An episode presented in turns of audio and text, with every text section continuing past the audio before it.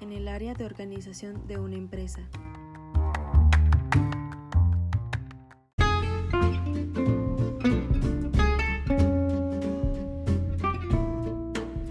El liderazgo efectivo es poner primero lo primero. La gestión eficaz es la disciplina llevada a cabo.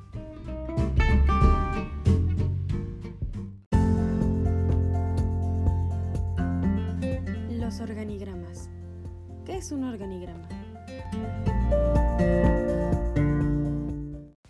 Es una representación gráfica del esqueleto de una organización, mostrando los cargos jerárquicos. El organigrama es informativo.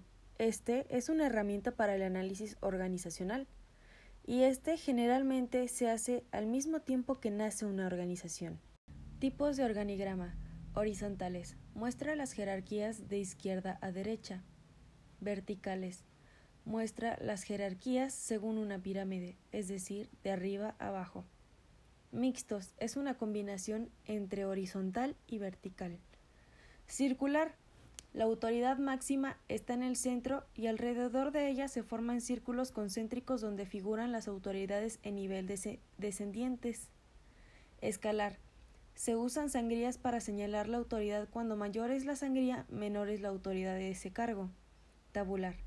Es prácticamente escalar, solo que el tabular no lleva líneas que unen los mandos de la autoridad.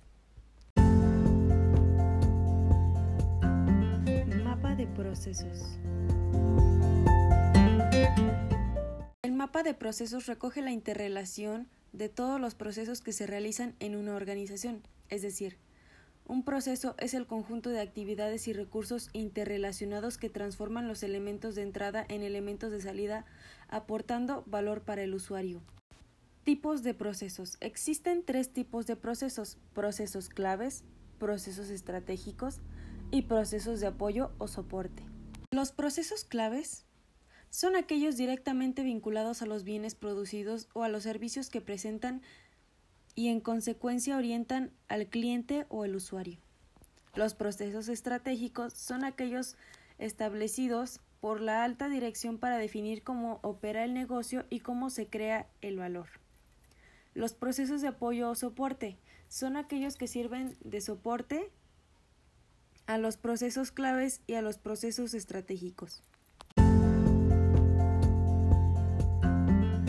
Diagramas de flujo.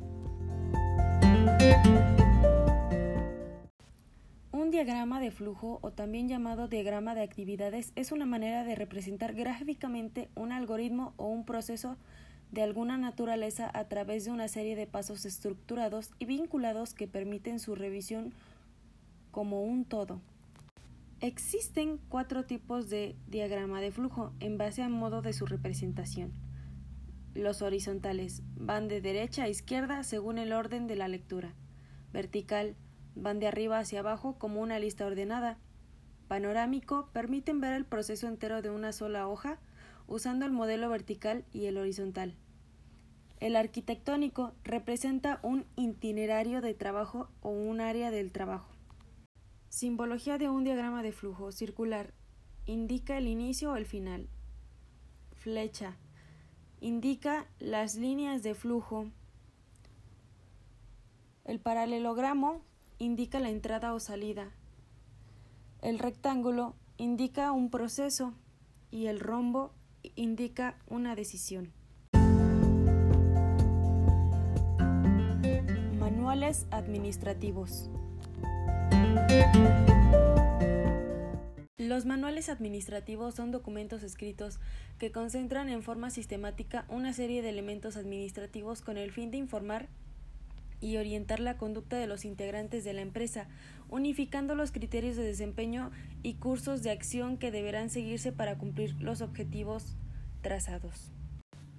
Estos incluyen las normas legales, reglamentarias y administrativas que se han ido estableciendo en el transcurso del tiempo y su relación con las funciones procedimientos y la forma en la que la empresa se encuentra organizada.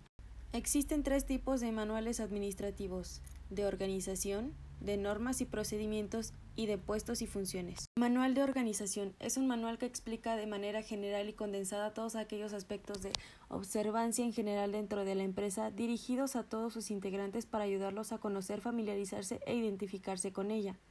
Manual de normas y procedimientos.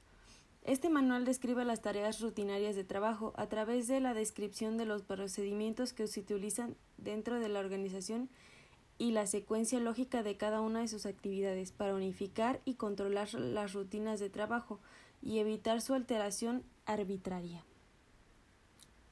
Manual de puestos y funciones. Este manual contiene las responsabilidades y obligaciones específicas de los diferentes puestos que integran la estructura organizacional a través de la descripción de las funciones rutinarias de trabajo para cada uno de ellos.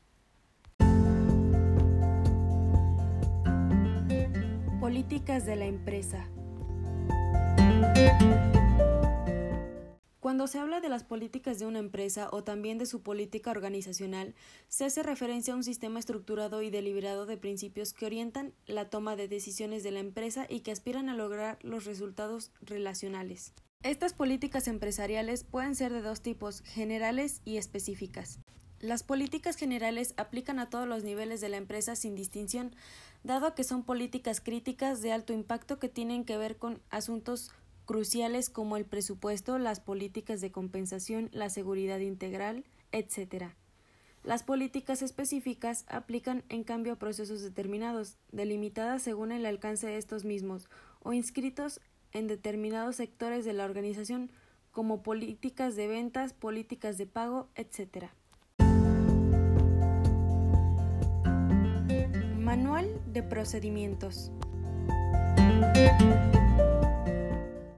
El manual de procedimientos es un componente del sistema del control interno, el cual se crea para obtener una información detallada, ordenada, sistemática e integral que contiene todas las instrucciones, responsabilidades e información sobre políticas, funciones, sistemas y procedimientos de las distintas operaciones o actividades que se realizan en una organización. Estructura del manual de procedimientos. 1. Título y códigos del procedimiento. 2. Introducción, es decir, la explicación corta del procedimiento. 3. Organización, es decir, estructura micro y macro de la entidad. 4. Descripción del procedimiento, donde se llevan a cabo los objetivos del procedimiento, normas aplicables al procedimiento, requisitos y documentos y archivo, descripción de la operación y sus participantes, gráfico o diagrama de flujos del procedimiento. 5. Responsabilidad. Corresponde a la autoridad o delegación de funciones dentro del proceso. 6. Medidas de seguridad y autocontrol. Corresponde aplicables al procedimiento. 7. Informes. Corresponde a los informes económicos, financieros, estadísticos y recomendaciones. 8. Supervisión, evaluación y examen de entidades de control y gestión de autocontrol. Cadena de valor. La cadena de valor es una herramienta de análisis estratégico que ayuda a determinar la ventaja competitiva de la empresa. La cadena de valor establece cuatro aspectos del panorama competitivo. Grado de integración. Se definen todas aquellas actividades que se realizan en la propia empresa y no en otras compañías independientes. Panorama industrial es el mercado y los sectores relacionados con nuestra empresa y con los que compite. Se establece una estrategia delimitada con el claro objetivo de conseguir los objetivos marcados en la primera instancia. El panorama de segmento. Este caso se hace referencia a las variaciones a las que se pueden verse afectados el producto y los compradores de este artículo. El panorama geográfico. Se engloban los países, ciudades o regiones donde compite la empresa. Distribución de espacios de trabajo. La distribución de espacios de trabajo se refiere a la disposición física de los puestos de trabajo, de sus componentes materiales y la ubicación de las instalaciones para la atención y servicios del personal y los clientes.